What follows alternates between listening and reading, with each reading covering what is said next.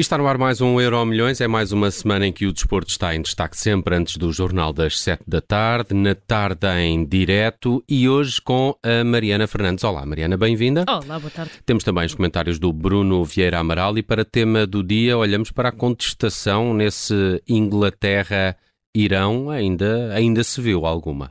Viu-se alguma, e não foi pouca, bastante até. Uh, a verdade é que, não, a verdade é que uh, logo à partida já sabíamos que, que este jogo entre a Inglaterra e o Irão seria se calhar um dos mais uh, emotivos deste início de campeonato do mundo, não só por ser o primeiro uh, do Irão e tendo em conta tudo aquilo que está a acontecer, que tem acontecido no país e também a posição de força que tem sido tomada uh, pelos jogadores desta equipa, com o Taremi do Futebol do Porto à cabeça, mas que tem sido tomada uh, por esta equipa em claro protesto contra, contra o regime, em claro protesto contra tudo aquilo que se tem vindo a passar no último mês, mês e meio, e também porque logo ao início da manhã tivemos aquela notícia de que a FIFA quase ameaçou a um conjunto de seleções, a Inglaterra, os Países Baixos, também a Bélgica, em que os capitães tinham intenção uh, de entrar em campo com uma braçadeira uh, com as cores do arco-íris, em uh, memória, em recordação dos direitos LGBT que não são respeitados no Qatar.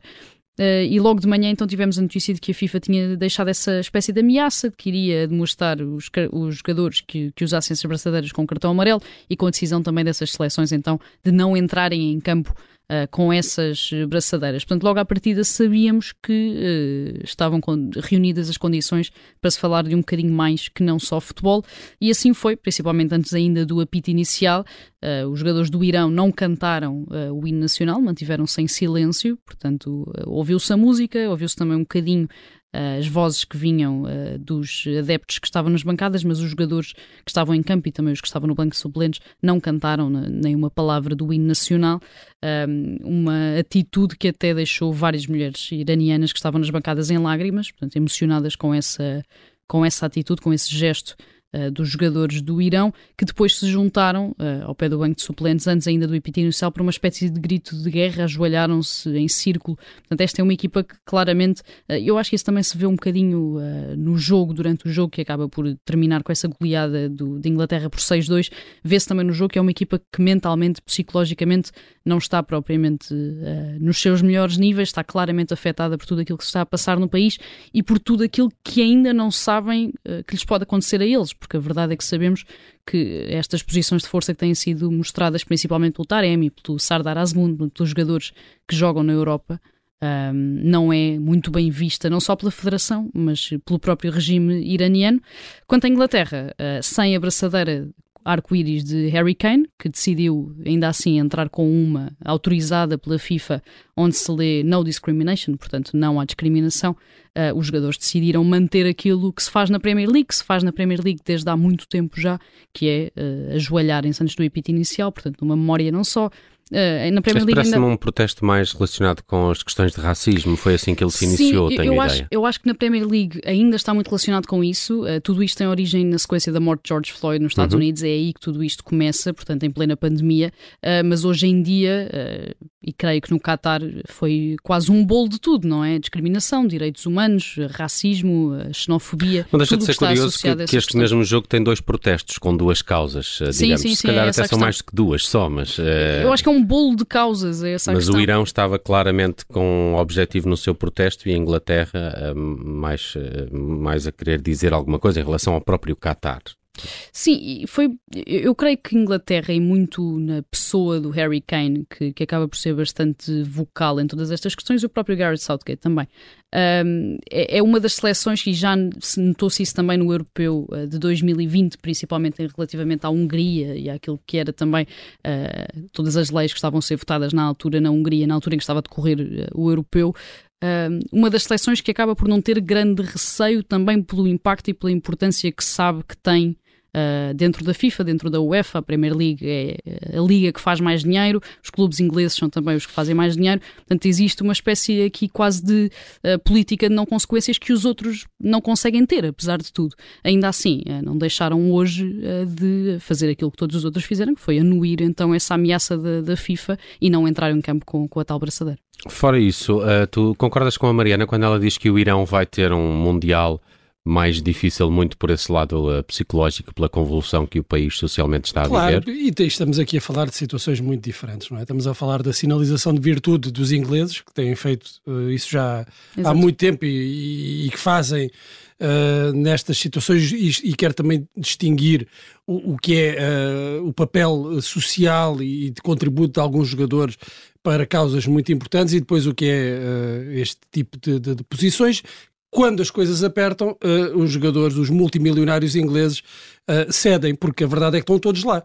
Ninguém, ninguém uh, uh, deixou, de ir, deixou de ir ao Mundial, ninguém disse que não compactava com isto. Portanto, estão todos lá e a FIFA apertou um bocadinho e todos eles acabaram por, por uh, ceder. A situação do Irão é completamente diferente dos jogadores iranianos. Estamos a falar de jogadores que, ao regressarem ao Irão, podem enfrentar consequências severas. Portanto, isto não é uma brincadeira. E é claro que esse, esse peso uh, emocional, psicológico, pode-se refletir depois também uh, em campo. Não, não, não será, obviamente, não, não, não se pode uh, medir até que ponto é que isso terá influência, mas é, é óbvio que os jogadores estão, estão numa, numa situação pesada, num clima, num clima bastante, bastante pesado. Não é de ânimo leve é que se faz aquilo que eles fizeram hoje, não, não cantar o hino, tomar aquela atitude. Portanto, estamos a falar de situações muito diferentes eh, e eu, eu creio que convém distinguir. É preciso muita coragem para uh, os jogadores iranianos fazerem aquilo que, que, que, fizeram hoje, porque as consequências podem ser graves. Não, não, não estamos a... No regresso ao país de Sim, origem. Claro, Sim. Claro. Vamos falar do futuro e vamos falar de Jude Bellingham pela Inglaterra e também uh, julgo que foi o marcador do gol dos Países Baixos esta tarde. Do primeiro, do primeiro Cody uh, Gakpo. Gakpo uh, dois uh, jovens prevês que sejam dois dos futuros talentos uhum. europeus a brilhar neste Mundial? Eu, eu acho que já são, sim. Eu acho que é, claramente são daqueles dois jogadores que têm aqui um Mundial para deixar uma carta de apresentação uh, para o mercado de transferências, não só de inverno, mas de verão também. Um, já tivemos dois jogos hoje, este Inglaterra-Irão, que acabou com 6-2 para a Inglaterra, e o Países Baixos-Senegal, uh, Senegal-Países Baixos, que acabou há pouquinho e que acabou também com uh, um 2-0 para, para os Países Baixos, sendo que esse resultado seja um bocadinho mentiroso, tendo em conta aquilo que se passou em jogo, porque a verdade é que o Senegal podia facilmente ter, ter levado os três pontos neste jogo contra os Países Baixos. Aqui no meio, então, foi o dia destes dois jovens brilharem, ainda que a Inglaterra também tenha tido dois gols golos do Bukayo Saka, mas acho que o Jude Bellingham se uh, destacou para já porque tem 19 anos, portanto tornou-se o mais jovem de sempre a estrear-se como titular uh, por Inglaterra, marcou um golo, o primeiro também uh, do jogo, jogou muito, faz jogar, é um jogador que claramente tem muita importância e que nesta altura é um quase indiscutível uh, para, para Garrett Southgate, está muito bem, não só na seleção como no Borussia Dortmund na, na Bundesliga, e este é um daqueles casos eh, raros uh, do futebol inglês que foi deixar escapar um talento destes, porque a verdade é que normalmente uh, quando um jogador inglês deste tipo aparece com 17, 18, 19 anos, dificilmente vai logo para outra liga e não fica ali num dos Big Six ingleses. Não foi o que aconteceu com o Jude Bellingham, ele é formado no Birmingham, Nunca, aliás, jogou na Premier League, portanto, só jogou no Birmingham. É um jogador que está a brilhar no Mundial, um internacional inglês que nunca jogou na Premier League. Uh, tem uma história muito particular e, na altura, uh, lembro-me de que o mundo virou-se um bocadinho para ele precisamente por isso. Uh, ele sai do Birmingham com 17, 18 anos, creio eu, e foi tão importante para aquele clube a ida para o Borussia Dortmund que o Birmingham retira a camisola dele. Portanto, é um jogador que nunca jogou na Premier League, que tinha 18 anos, creio eu, quando sai do Birmingham e que hoje em dia ninguém usa o número que ele usava, creio que era o 18, porque de facto teve um impacto extraordinário, principalmente a nível financeiro, uh, para, para aquele clube ao ir para, para o Borussia Dortmund, dá esse salto para a Bundesliga, está claramente a ser um dos melhores jogadores uh, do clube alemão neste início de temporada, também já é capitão, portanto assume aqui uma capacidade de liderança admirável, com 19 anos, e vai claramente uh, brilhar nesta Inglaterra no Mundial. O Cody Gakpo não é propriamente uma novidade ou não é uma surpresa tão grande como é o Bellingham, tem 23 eh, anos, é a estrela uh, do PSV Eindhoven. A verdade é que este verão foi eh, abordado, digamos assim, pelos grandes tubarões europeus, pelas grandes equipas europeias, principalmente ali pelo Real Madrid e pelo Barcelona. Decidiu ficar, ficou no PSV, teve até um momento bastante caricato em que os adeptos do PSV criaram um tifo, aquelas grandes tarjas com um contrato em que ele uh, se dirigiu à bancada no último jogo da Liga Holandesa e com uma lata de grafite e assinou esse contrato, portanto, a dar essa ideia de que ia ficar. Uh, ficou mais um ano, mas eu acho que dificilmente fica mais uh, tempo no PSV se continuar a jogar assim. É talvez o melhor elemento nesta altura dos Países Baixos, faz um jogo muito, muito bom, mesmo tendo em conta o, o jogo coletivamente fraquinho uh, da equipa de, de Van Gaal e uh, tem esse golo que acabou por abrir ali a porta e por desbloquear um jogo que estava muito complicado uh, para os Países Baixos naquela altura. Há uma imagem no final deste jogo dos Países Baixos em que está Luís, Luís Van Gaal falando com Gakpo num, num, num, body language muito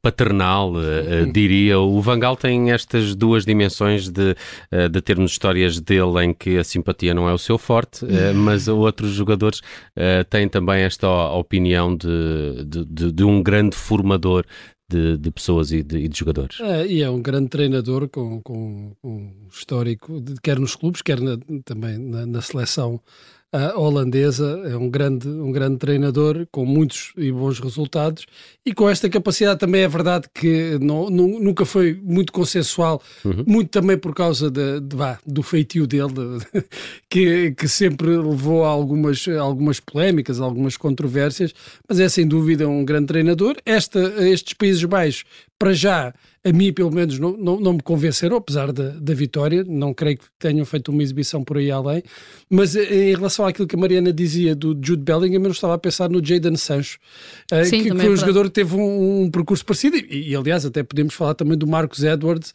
uh, que foi um jogador que, que, que saiu de, de, de Inglaterra. O, o, Danny, sim, sim, sim. o Danny Loader na massa, e, e, exatamente. do Porto, também há, acho que é do Reading, mas, jogadores... mas vem para Portugal muito cedo. Acho que aqui a diferença acaba por ser o impacto que o Bellingham já está a ter. Já está na a ter. seleção, Sim, claro. e o facto de ter saltado logo para um Borussia de Dortmund. E ou seja, que o Jadon Sancho parece que com esta, com esta ida para, para o Manchester United não está... Deixou de ter, aliás. Não, não está a cumprir aquilo que, que, que, se esperava dele. Em relação ao Gakpo, eu por acaso, por acaso não, foi o ano passado que reparei nele, nos jogos contra, contra o, o Benfica e, e, que o, no PSV, PSV na altura do Roger Schmidt, e me impressionou bastante e é de facto uma das estrelas desta, desta seleção, que hoje eh, eu creio que se terá, eh, terá sentido um pouco a ausência de Memphis Depay.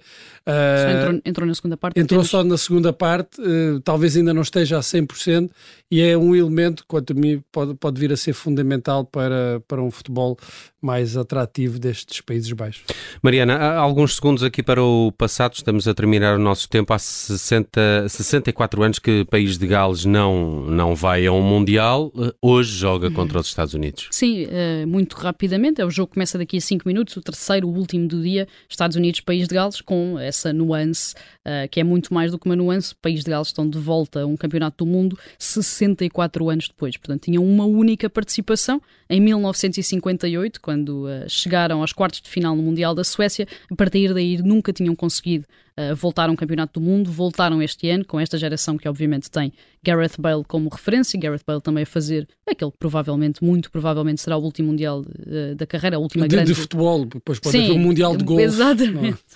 Mas a sua última grande competição com o Aaron Ramsey também, com o Daniel James, mais jovem também, que lidera esta nova geração galesa, portanto é obviamente um marco para este país de Gales, um país que como sabemos está ali inserido no Reino Unido, mas que tem uma, uma identidade muito própria, uma nacionalidade muito própria, até uma língua própria uh, e que uh, então se estreia e que volta ao Mundial 64 anos depois contra os Estados Unidos, que eu continuo a dizer, acho que tem todas as condições para serem uma das surpresas uh, deste, deste Mundial, com uma nova geração que começa a invadir as grandes equipas da Europa e que também está aí hoje, a partir daqui a 3, 4 minutos, a mostrar o que vale. Eu apostei no, no, no, país de Gales, naquelas Qual é nossas. Teu... Exato, estava a falar palpites. há pouco dos teus palpites, desse campeonato dos palpites é, dos comentadores de esporte da é Rádio verdade, Observador. Qual é, qual é, que tu apostaste eu, para este jogo? Eu apostei no, no, país de Gales, 2-1. Todos os outros okay. apostaram na, nos Estados nos Unidos. Estados Unidos. Já, já estou a ficar preocupado.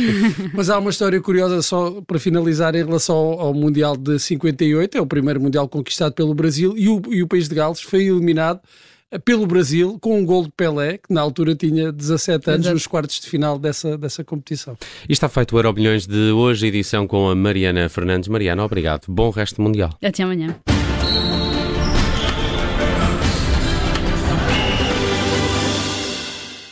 Rádio